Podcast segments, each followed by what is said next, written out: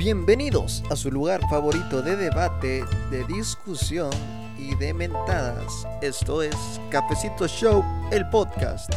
Quédate en tu lugar porque hoy hablaremos de un tema muy interesante. Un tema que ha sido discusión desde tiempos milenarios y quizás hasta la posterioridad.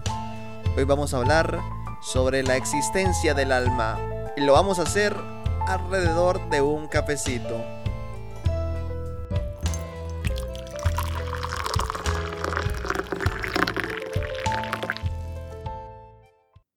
Muy bien muchachos, es un gusto para mí estar de nuevo junto a dos grandes personalidades. El día de hoy me acompaña el gran Pablo Galeano y Andrew Álvarez. ¿Qué tal muchachos?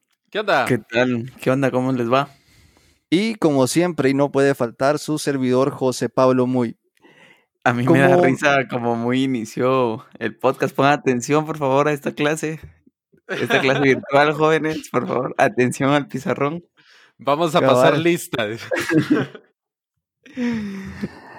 bueno, muchachos, hoy, hoy viene un tema eh, interesante que creo que en 30 minutos no va a ser suficiente para abarcar el tema, pero vamos a hacer lo posible por sintetizar la información. Hoy vamos a hablar sobre la existencia del alma, así como lo oyen, la existencia del alma. Y pues toca la pregunta respectiva, ¿qué piensan ustedes acerca sobre el alma. Sobre si existe o no existe el alma. Exacto. Yo siento que sí existe el alma. Yo creo, y, ahí em, empezamos mal, Pablo, porque cuando decís sentir, o sea, sentir, yo, yo siento el alma. Esa es una afirmación demasiado nebulosa. Yo considero que el alma es de esas afirmaciones que se hacen, pero son cosas que realmente no puedes probar. Nadie puede probar que existe el alma. Nunca nadie ha probado que existe el alma. Son puras eh, invenciones que realmente no tienen asidero en la realidad de nuestra vida. Hoy, hoy empezamos fuerte. ¿eh? pero hay que, hay que, hay que poner eh, bases sólidas aquí, porque si no la gente va a empezar a, pero ¿y qué están hablando aquí o qué está pasando? Primero empecemos definiendo qué entendemos por alma, ¿verdad? Porque no podemos empezar afirmando, negando algo si, si no vamos a entender a qué nos referimos como el alma. Claro, claro, claro. Claro, Platón consideraba el alma como la dimensión más importante del ser humano.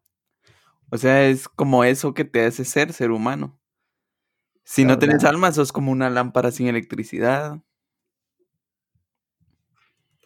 Sí, muchas veces el alma también se utiliza eh, como caritativo, así como una persona que no tiene alma es una persona mala. Claro, o cuando hablas de espantos, es, un alma en pena. Sí, yo, yo siento que hay, hay varias em, como interpretaciones de qué, qué, puede ser el alma que han surgido a, lo largo del tiempo y, y yo quisiera ver qué, qué tipo de alma es en la que creen ustedes, porque algunos piensan que, que el alma está intrínsecamente ligado a un cuerpo. Y hay otras convenciones que creen que el alma no está ligada intrínsecamente a un cuerpo e incluso puede levantarse del cuerpo. Em, sí, justo yo estaba leyendo de que hay una película basada en un estudio de un doctor, del doctor llamado Duncan McDougall, creo que yo que se menciona, que la película se llama 21 gramos, que en teoría el doctor quería como demostrar que el alma existía con personas ya moribundas o él envenenaba perros y los pesaba antes de morir para que se les fuera el peso. No hay como que tantos datos sobre si, si había alma o no, pero una película está basada en eso.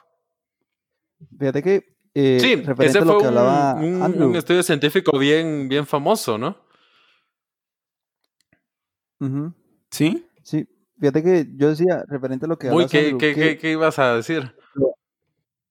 Dentro de la filosofía, eh, lo que vos mencionás se llama como monismo o dualismo. El monismo eh, son los que dicen que el alma es parte de, del cuerpo y que cuando muere el cuerpo muere el alma. Y el dualismo es aquel que dice que no, que es algo independiente a la materia humana. Entonces muere el cuerpo, pero el alma no muere. Eh, en el Internet hay una definición de alma que dice así, entidad abstracta tradicionalmente considerada la parte inmaterial, que junto con el cuerpo o parte material constituye al ser humano. Se le atribuye la capacidad de sentir y pensar. Bajo ese concepto, de primas a primeras, yo te puedo decir que el debate no es tanto en que exista o no exista el alma. Para mí sí existe el alma. El debate está en, ¿es una cuestión eterna o es una cuestión eh, caduca? O sea, es, es, ¿el alma es parte del monismo o del dualismo? No, pero yo creo que tampoco puede ser tan, eh, tan de una vez de decir, no, no hay discusión sobre si existe o, no existe el alma. Claro que hay discusión sobre si existe o no existe el alma. Y es más, y a mí me causó sorpresa aprender que la mayoría de filósofos actuales, no digamos los científicos, no creen en el alma per se. Pero es que, que, que es el alma, porque es que por definición de alma, yo entiendo que el alma también está ligada o o si no, la conciencia es parte del alma, o sea, espíritu y alma vendrían siendo lo mismo, la capacidad de razonar, la capacidad de sentir, la capacidad de, tener placer, es parte del, del alma. Es que la, es la idea que, que, que, se nos ha vendido del alma y espíritu, que siento que es una idea como, como muy común, que yo te diría que, que tiene una aceptación eh, cuasi universal. Pero ya cuando lo pones en el ámbito religioso, siento yo. Sí, y, hay que recordar que mucho de nuestro conocimiento, por decirlo así, más en nuestras sociedades conservadoras, se alimenta mucho también de, del ámbito religioso y también de ese ámbito religioso, porque, eh, por ejemplo, Platón, Aristóteles, ellos hablaban, hablaban sobre el alma y justamente decían lo que, lo que vos decís muy, que el alma es el que nos da la conciencia y Aristóteles, por ejemplo, hablaba de diferentes almas, de que los humanos tenían un alma que le daba conciencia y razonamiento, mientras que los perros, por ejemplo, tenían otro tipo de alma que, le daban un, tipo de alma salvaje, por decirlo así. Em, pero, eh, y, la iglesia cristiana eh, y judía tomó esos conceptos del alma y por eso los griegos hablaban del alma, del alma como el viento, como, como ese aliento de vida, que es lenguaje que uno mira en la Biblia actual. Pero de eso a que científicamente podamos ver un alma, podamos probar un alma o, sepamos qué cualidades tiene el alma, eso no se puede saber. Creo que se queda en un, discurso puramente ya sea religioso o puramente filosófico. Pero entonces, digamos, la capacidad de pensar, de razonar, la conciencia, ¿en qué reside? En la mente, en el cerebro. la mente es algo más psicológico. Pero es, pero el, cerebro es una cosa. Fuera de el cerebro, mira, pues el cerebro es una cosa material. Platón decía que el, existe un mundo de ideas, decía él, Aristóteles, perdón, un mundo de ideas que es independiente al cuerpo, o sea, el cerebro es lo material, el mundo de las ideas es lo inmaterial. ¿A qué pertenece el mundo de las ideas? A pensamientos, son solo pensamientos que uno tiene. Pero el pensamiento, el pensamiento por eso no es material.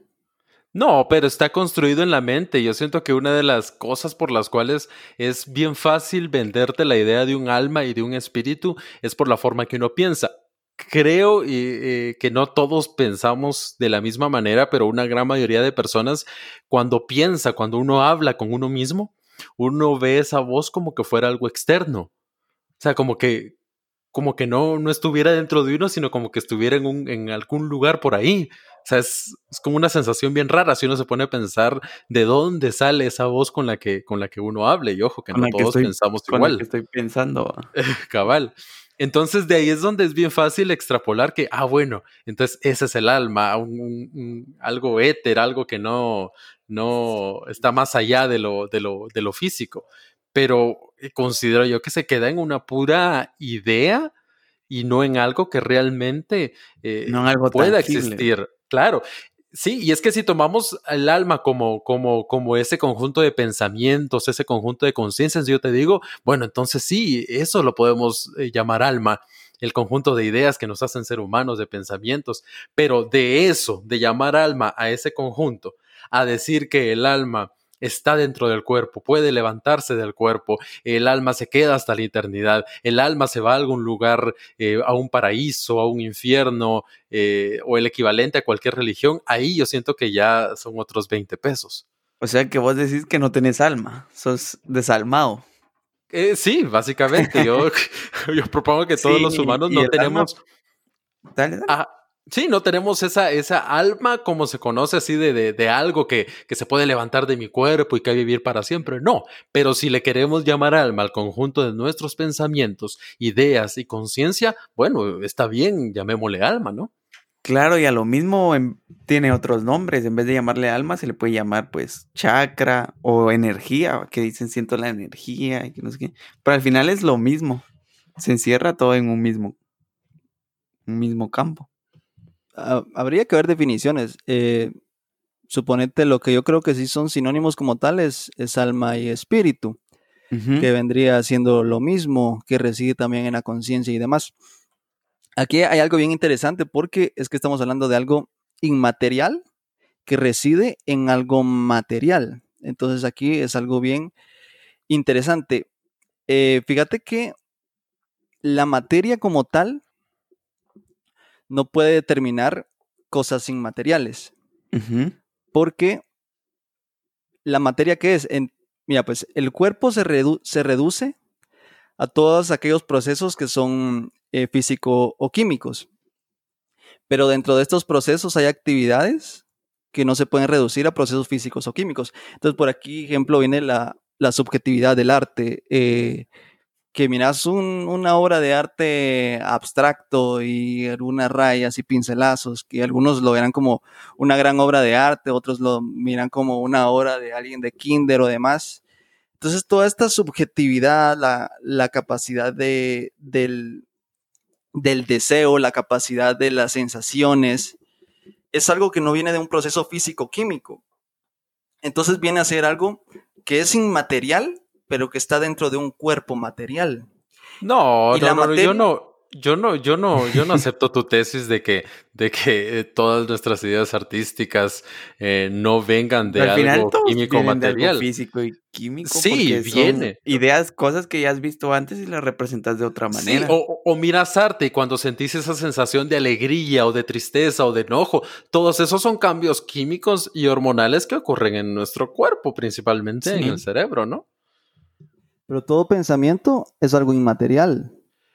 Pero, ah, y ahí es donde viene el, el, el bueno, que, que, es inmaterial, porque em, cuando pensamos, y ahí están los estudios científicos que todavía están e, empezando y todavía no son como tan concluyentes, de cómo las señales del cerebro y, y, toda el cerebro, la, la, forma del cerebro cambia conforme estás hablando. Si estás hablando, entonces la química de tu cerebro cambia de una manera. Cuando estás escribiendo algo, eh, cambia. Eh, cuando estás eh, pintando, cambia.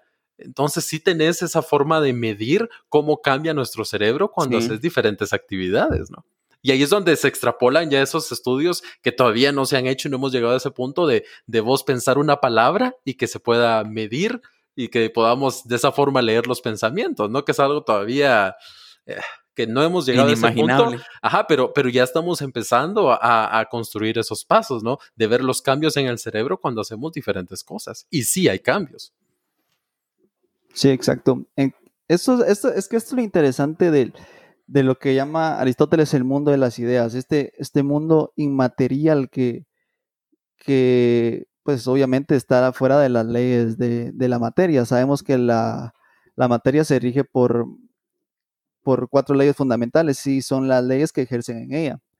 Pero este mundo inmaterial es algo que no puede explicarse a través de la materia y es algo que no se puede atribuir a la materia. Claro, pero ¿cuál sería la finalidad del alma? Eh, cuando muramos, ¿va a vivir eternamente en otro lado? ¿O, ¿O solo para percibir el arte y poder hacer arte?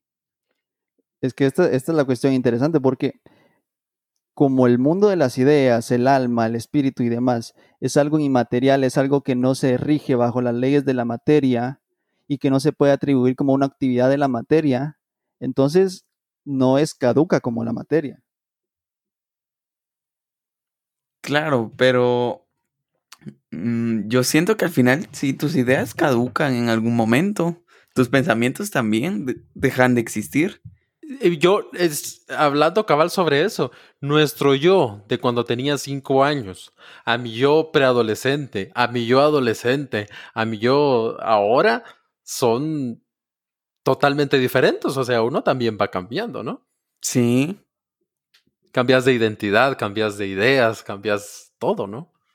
Sí, claro, aquí estamos, aquí estamos tomando el, concepto de, ideas per se, pero la conciencia no solamente se rige por ideas, sino que es aquello que le da la capacidad de razonar al ser humano, lo que le da el ánimo al ser humano. Yo, pero todos los seres humanos tendrían alma, o las plantas, o todo tipo de ser vivos, plantas, peces, animales. El ser humano todos tienen alma bajo el concepto que lo estamos y Claro, claro. Pero, también tendrían alma los, todos los demás seres vivos. Eso es para el concepto que Muy está planteando. por eso, pues por eso mismo yo les pregunté qué concepto tienen de alma. Yo considero que, que como alma podemos em, tomar la esencia ustedes saben esa, esa esencia, eso que nos hace ser quienes somos. Y yo les quería introducir Un, concepto neurológico que se llama neuroplasticidad. Todos los días, todos los minutos, todos los segundos, nuestro cerebro va cambiando y son microcambios. Los eh, neurocientíficos nos muestran que cada vez esas, esas eh, eh, mezclas de nuestro cerebro, todas esas conexiones que están en nuestro cerebro, siempre están constantemente debilitándose, se hacen más fuerte, eh, se disuelvan, eh, se cambian de forma. Nuestro cerebro está en constante cambio y a eso se le llama neuroplasticidad. Y yo creo que ahí es donde viene esa idea de del alma y son muchas cosas que tal vez desconocemos de cómo funciona nuestro, nuestro cerebro. Porque hay personas que, por ejemplo, eh, sufren algún derrame cerebral o algún tipo de, de, accidente y pierden la memoria.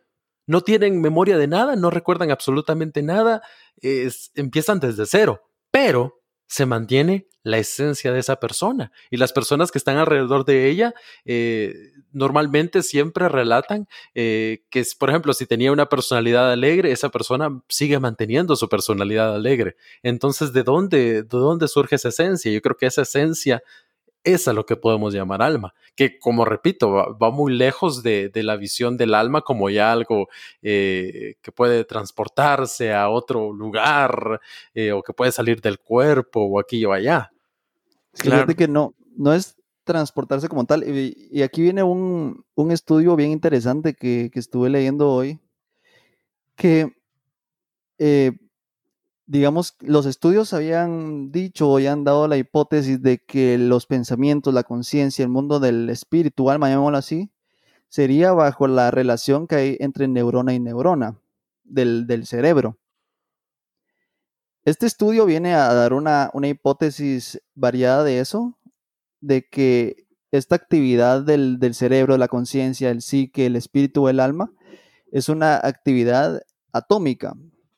Y bajo la ley de los átomos en, la mecánica cuántica, hay, hay, dos cuestiones bien interesantes aquí, el entrelazamiento cuántico y la superposición cuántica, que es una de las teorías que había planteado Einstein en su tiempo. Entonces, ¿qué es el entrelazamiento cuántico? Son dos partículas atómicas que están entrelazadas entre sí, compartiendo información instantáneamente en un tiempo cero.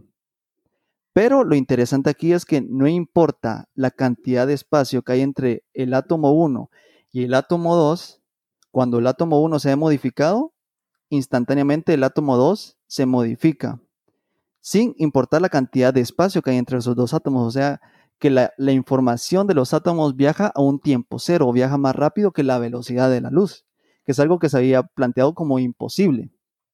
Sí, porque en teoría viajar más rápido que la velocidad de la luz es imposible. Sí, entonces aquí lo interesante está que como el cuerpo está compuesto por, células y las células están compuestas por, eh, por estructuras más pequeñas, las mitocondrias, el núcleo y demás, y que estos están hechos por, por estructuras más simples. Igual decía, hay un, médico, eh, se llama Stuart Hameroff, que es un médico anestesiólogo que empezó con, con esta teoría que los microtúbulos que están, por ejemplo, en la médula eh, que son los que ellos afectan para, para poder hacer perder la conciencia a través de la anestesia y que puedan operar.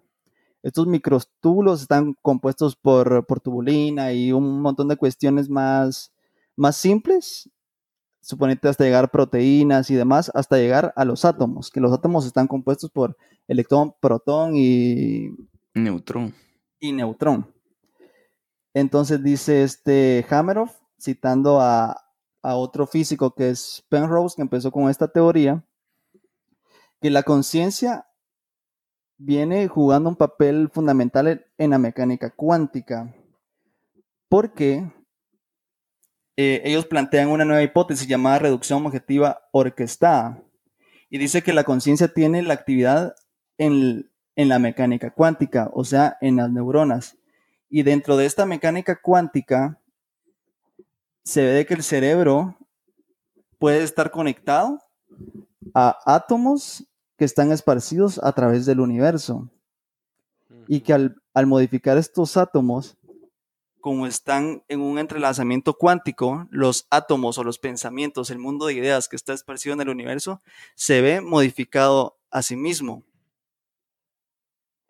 Sí. Fíjate que es, algo bien loco. Cabal, cabal. Es algo bien loco que al final eh, no es que pueda explicar del todo bien, porque no, soy físico ni, ni, experto en neurociencia y demás. Pero es una, una hipótesis bien interesante porque si el átomo que, que está en el espacio está conectado al, al átomo que está en, en la conciencia, en la mente humana y que están entrelazados cuánticamente, el átomo que está en el universo no se rige bajo las leyes del, del tiempo. Sí, yo siento que hay, muchas cosas que no. Las leyes del tiempo actuales son creadas por el hombre mismo. No quiere decir que esas sean. Sí, ahí considero que hay muchas cosas que, que, todavía no entendemos, incluso de nuestro cuerpo, de cómo funciona nuestro cerebro, no digamos de, del universo y de física cuántica y demás. Pero a mí, eh, me, escuchándote muy, se me viene a la mente esa frase famosa que dice que somos polvo de estrellas. Y todos Ah, y todos somos el universo experimentándose a sí mismo. O sea, ponete a pensar los, los átomos de los cuales estás hecho vos eh, actualmente, en algún momento pudieron ser de alguna de alguna estrella lejana, de algún otro planeta, eh, de algún meteorito, y esos átomos son, son, somos ahora nosotros.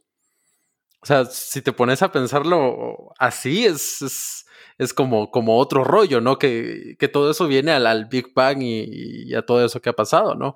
E, esa conexión que tenemos con, con el universo, eh, que cada vez que investigamos más vemos que es más potente. Ahora, otras personas le ponen nombre a, ese universo. Y, ya sea cualquier tipo de, dios o, de energía o, de chakra o de esto y del otro, ¿va? Pero sí, cada vez se muestra como, como esa conexión que tenemos eh, con el universo en general, ¿no? Sí, entonces al final lo interesante de, esta hipótesis, que es relativamente nueva, es que si, si nuestras neuronas, como ellos intentaron demostrar en su hipótesis, que, que el trabajo de la conciencia no es un trabajo neuronal, sino un trabajo atómico, si estas neuronas están conectadas a neuronas en el espacio a través de, del entrelazamiento cuántico, es decir, que, ese, que ese mundo de ideas de nuestra actividad atómica en nuestra conciencia puede residir en el espacio, puede residir en, leyes que no caduquen. Entonces de ahí viene un poco el, argumento a, aportar sobre el dualismo y, la, y la inmortalidad del alma, porque al morir el cuerpo, este cúmulo de átomos digamos, su, información y su, ajá, siguen existiendo en, en el átomo en el cual están entrelazados cuánticamente. Aunque el cuerpo haya caducado, la materia haya caducado, pero este mundo inmaterial no caduca. Sí, claro, sí, es una hipótesis muy buena, la verdad. Sí, la verdad es que sí. Te deja pensando, te hace el cerebro. Cabal. Yo regresando un poco a lo que decía em, Pablo, em, sobre si los animales tienen alma. Yo apostaría lo que sea a que la respuesta de Muy es que no, los animales no tienen alma.